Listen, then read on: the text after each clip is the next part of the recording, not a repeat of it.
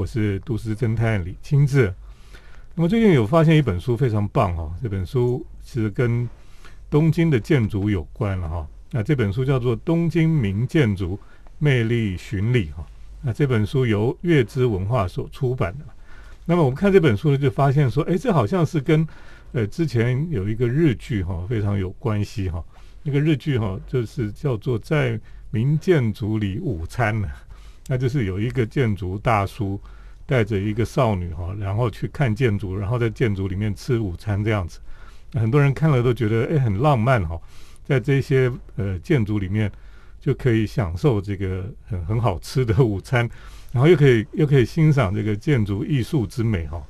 所以哎看到这本书就发现它里面所介绍的这些历史建筑哈，其实都是在那个电视剧里面有出现的啦。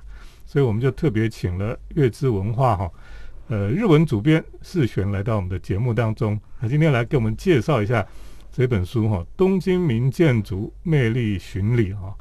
那世璇，你可以告诉我们，诶，这本书你可以稍微给我们介绍为什么会出这本书？哦，当时是我们月之文化的总编，他很喜欢这部日剧，就是在民建筑里吃午餐这部日剧。然后又他又又非常非常喜欢东京，他每年大概要回去东京两三次，去呃出差也好，去旅游也好这样子。所以这两年因为疫情的关系，他非常想念东京，然后也刚好透过这部日剧让他重游东京这一个城市。对，然后。我们也刚好碰到这部日剧的原作，然后就跟他对，就将这本书给签下来，想要出版成呃繁中版，让台湾的读者能够阅读这本书。是，因为我们现在真的是已经一年多哈，不能到日本去嘛哈，然后很多人都很想念东京啊。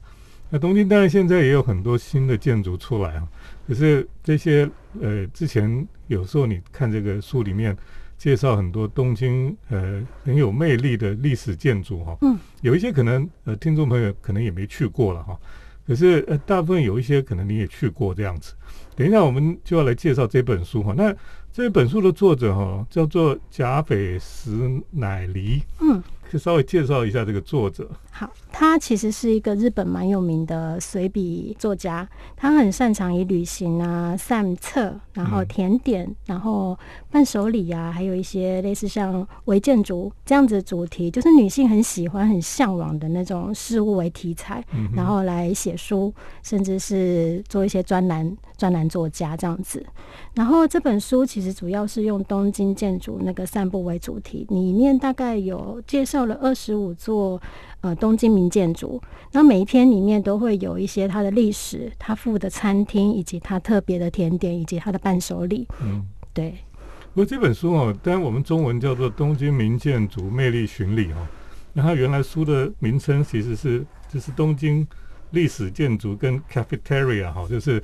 那个那个建筑里面的餐厅了，嗯，所以这里面介绍的建筑里面都有餐厅啊，都有二十五座里面都有，对，都有餐厅哈。所以其实去去散步去看这些有名的建筑，其实也可以在里面吃饭这样，也可以在里面吃饭。所以就真的很像是那个那个日剧哈，呃，在名建筑里午餐 那种感觉对，嗯，所以这本书其实读起来是非常的，应该讲是非常的愉快哦，除了可以欣赏这个漂亮的建筑之外，哦，它每一篇后面其实都有。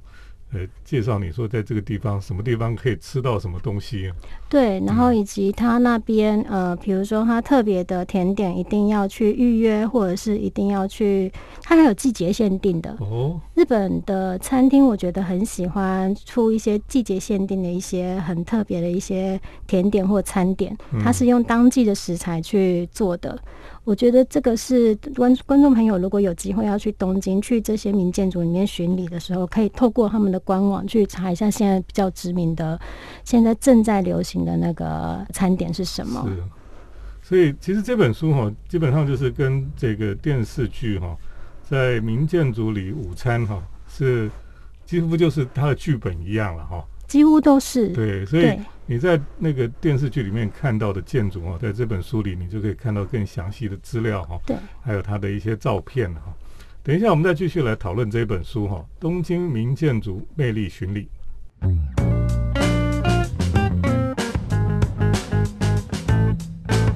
欢迎回到我们建筑新乐园节目，我是都市侦探李清志。那我们今天特别哦来谈谈这本新书哈，叫做《东京名建筑魅力巡礼》啊。啊，我们已经很久没有能够去东京哈，可是借着这本书哈，还有跟这本书有关的这个日本日剧哈，呃，在民建筑里午餐哈，这这个电视剧呢，我们可以好像重新到东京去玩一趟一样。那这本书呢，呃，是由月之文化所出版的哈。今天日文主编世璇来到我们的节目当中哈。哎，其实我们在那个电视剧里面，他有讲到说，有有一种建筑叫做少女建筑了哈。嗯。哎，什么叫少女建筑？那这本书里面介绍的都是少女建筑吗？我我自己认为这本书里面的。那个介绍的那个二十五个名建筑，应该都是类似像那那个日剧里面男主角所讲的那种。少女建筑其实就是乙女建筑的意思。那他其实，在日剧里面，那个主角大叔他就讲说，呃，他认为少女心是可以洞察世间所有的事情，他对于那些很细微的地方都有办法去感受，所以当看到喜欢的东西，就会怦然心动。那他觉得他在日剧里面看到那一些建筑，在跟着他在里面吃东西，跟着他的历史这样子在散策的时候，他他不由得会让自己的。心情好像是呃恋爱一样，就非常的开心，然后非常的怦然心动，所以他就称那些建筑叫做少女建筑。那还有是是大叔有少女心，他认为少女心这件事情不是只有女生专长，男生也有，男生也会怦然心动。那这种怦然心动其实就是一个名词，叫做少女心，这样子对。所以去看建筑是要有少女心。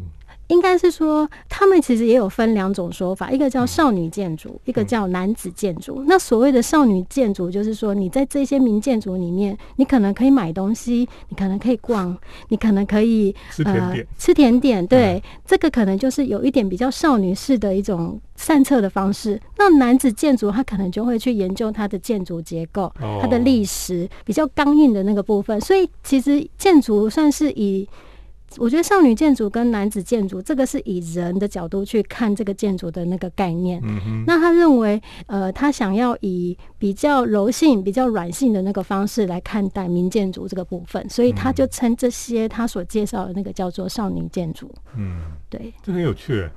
就你这样讲哈，我我觉得我也蛮喜欢这种方式。我可能也是有少 少女心这样子。我去看建筑的时候，我觉得他这讲法真的是还蛮，我自己觉得有点可爱。对他会想说，讲到少女建筑，以为说，哎，这个建筑是女生吗？哦，原来不是，原来指的是哦，可以激发人家里面内心的那种热情的那种，对，就叫少女心。我本来以为是少女喜欢的，但是少女也会喜欢了哈。少女会喜欢，对。可是大叔也是可以有少女心这样子，对。哎，这个很有趣哈。那看到这一本书里面介绍的这些。我们称它是少女建筑哈，他们都有什么样的特色啊？哦，我认为我在。看这本书的时候，我认为他大部分介绍，他把它统整为少女心是吃好吃的甜点，嗯，以及吃好吃的餐点。这些其实女生就很喜欢去吃下午茶，然后在那边坐，在那边聊天，跟闺蜜聊天，其实你就会很开心。甚至是你还可以在那边买到很可爱的伴手礼，甚至是限定的商品，类似像这种。对，然后这大部分在这本书里面所挑选的那个建筑里面，都会有这样子的那个介绍。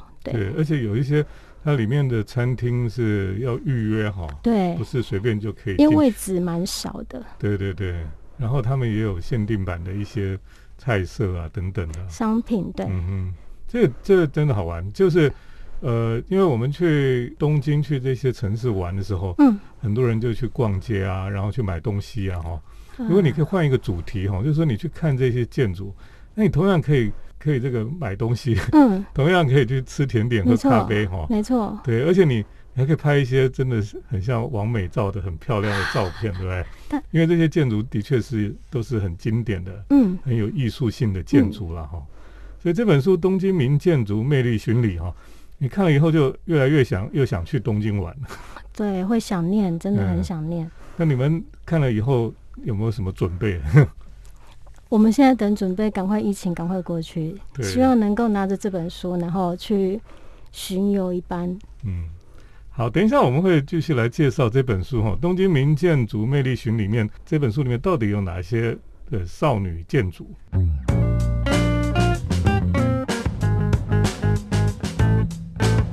欢迎回到我们建筑新乐园节目，我是都市侦探李清志。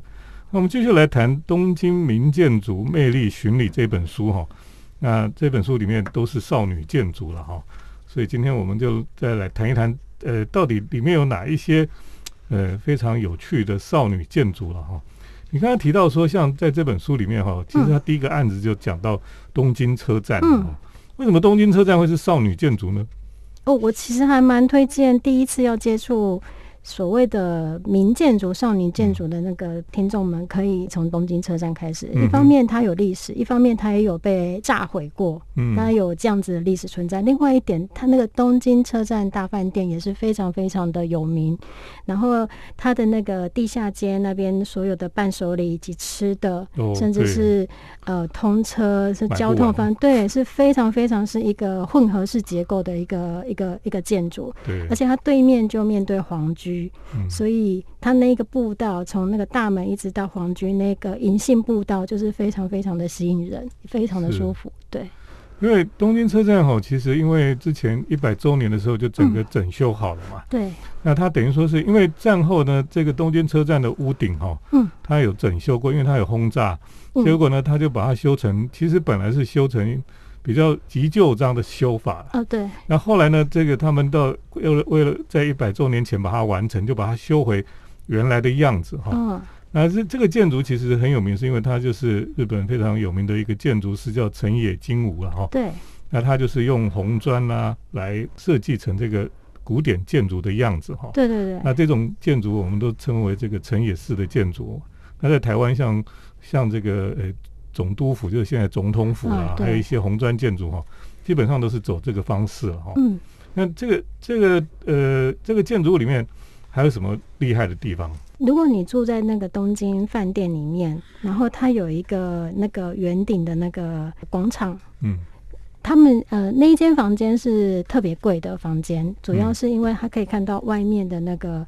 东京车站的外观，以及还有旧东京车站的那个遗迹，它还可以看到里面那个非常特别的广场，这样子可以看到人来人往的那个旅客，或者是。很繁忙的那个东京上班族，就是。有一种反差的那种那种比对比，有一些人来玩，有一些人又是。要上班，就是那边可以看到很多冷情冷暖，其实也蛮有趣的。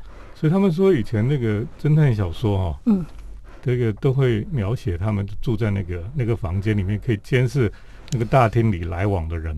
我觉得也有一个有趣的点，是因为东京车站下面的路线非常的四通八达，也因为太过四通八达，也非所以也延伸了很多很奇怪的。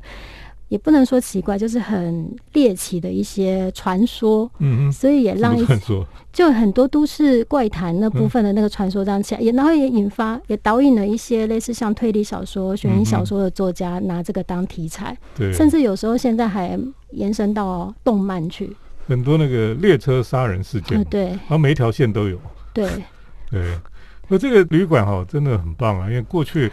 很多日本的文学家哈，嗯，都曾经在住过里面。对，川端康成，我记得好像切腹自杀的，是三岛由纪夫，好像是，嗯，对，还有好几个都住过，还是就对，因为他你你如果去那个饭店住的时候，他就会告诉你说哪一个房间是谁住过，对，但他没有在里面自杀了哈，没有没有没有没有没有没有。没有，就是那个那个的确这个这个饭店哦，虽然不是很大哈，嗯。那它被这个列为是 small and luxury 的饭店，嗯的确是一个很不错的地方啊。嗯，我听说台南的车站哈，嗯，呃，现在整修完之后，上面以后好像可以住人。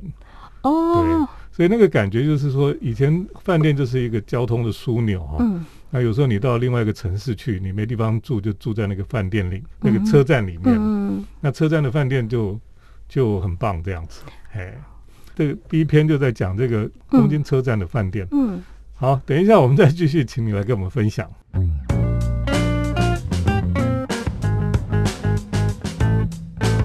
我是都市侦探李清志。那我们今天在节目当中哈，我们特别跟大家来介绍东京名建筑魅力巡礼》这本书了哈。因为我们现在疫情的关系哈，已经一年多，哎，不能去日本哈，也不能去东京走一走哈。那大家就在想说，如果有一天疫情真的结束了哦，可以开放，然后到东京去哈，哎，到底要去哪里了哈？那这本书就的确是给我们有很大的这个可鼓励哈。你可以看到哇，原来还有这么多建筑还没去过哈，可以去看一看了。那么当然，现在不能出国的时候哈，看这本书哈，可以可以得到一些安慰了哈。就是就是看一看就觉得哦，好像也去了东京一趟哈。那如果有人哈。这个要去呃东京开放之后要去哈，你有没有什么建议他一定要去的地方？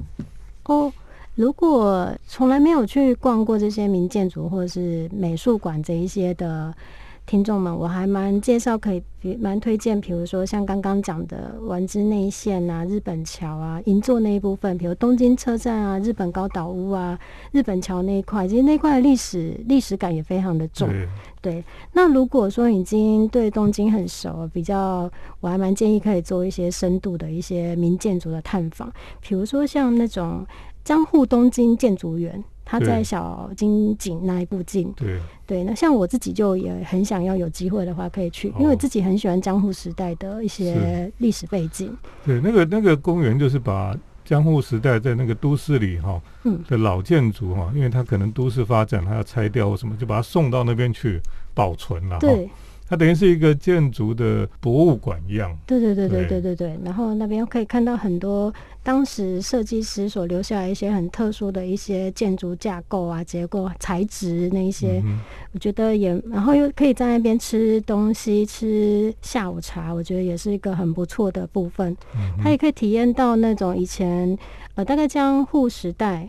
大正、明治那时候一些一些日本人的生活习惯，比如像大众澡堂啊，或者是他们那时候的商店的一些风格，我觉得这个也蛮不错的。嗯对。不过我觉得这本书哦，当然除了建筑之外哈，其实他这本书非常看重这个，你去看建筑要吃什么东西。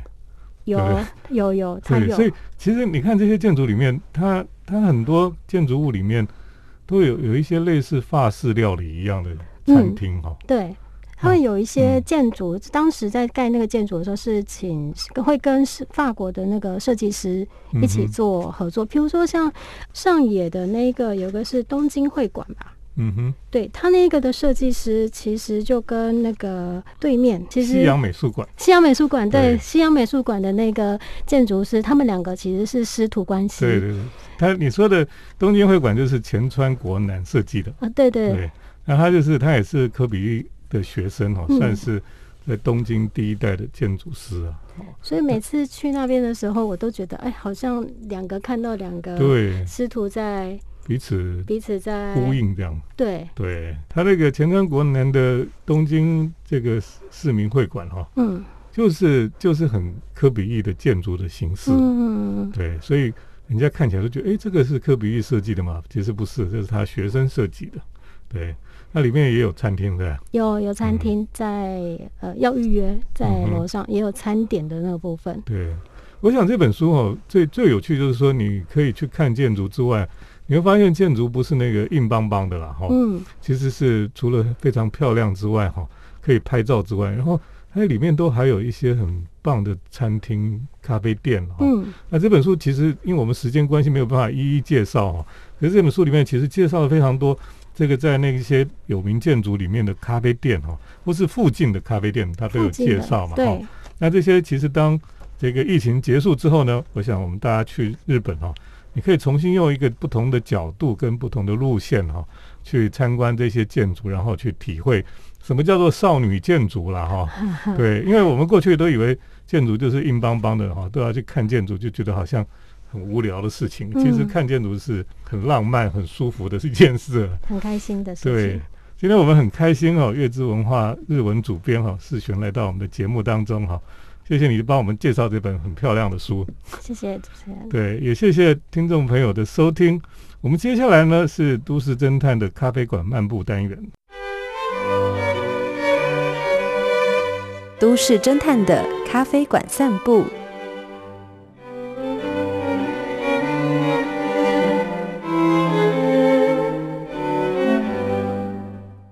欢迎来到我们都市侦探的咖啡馆漫步单元。那么今天跟大家来介绍哈，那么其实我们喜欢喝咖啡哈，连坐火车都想喝咖啡。那当然，在日本很多的火车上面都有卖咖啡，只是说你常常会觉得说，那个虽然是喝咖啡哈，坐在自己的座位上，或是有一个独立的像一个咖啡店一样的火车哈，到底有没有这样的火车了哈？事实上。是有哦，在日本很多地方都有这种类似的咖啡甜点的列车了哈。今天我们就介绍哈，在福岛县哈，那么福岛县呃，在二零一七年有推出所谓的 “fruit” 哈福岛号的列车了哈。“fruit” 就是 fruit 就是水果嘛哈，tea 就是茶嘛哈，就是又有水果有茶的福岛号的咖啡馆列车了哈。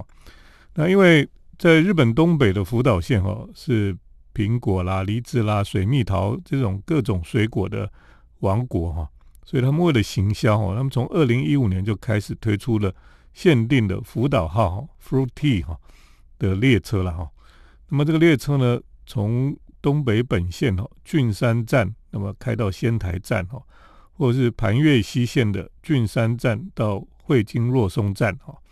那么上车车上可以享受特制的甜点啊，那么喝咖啡又可以欣赏沿路的这种风景，所以呢又被称作是奔驰的咖啡厅了哈。那我想这样子的咖啡厅哈真的是很棒，因为呢那个车子哈就是红色跟黑色相间的哈，有一点点复古的风格哈。那你们去搭这种列车哈，它上面的一个符号哈。就叫 fruit tea 哈，就是有一个茶壶哈，像英国喝下午茶一样。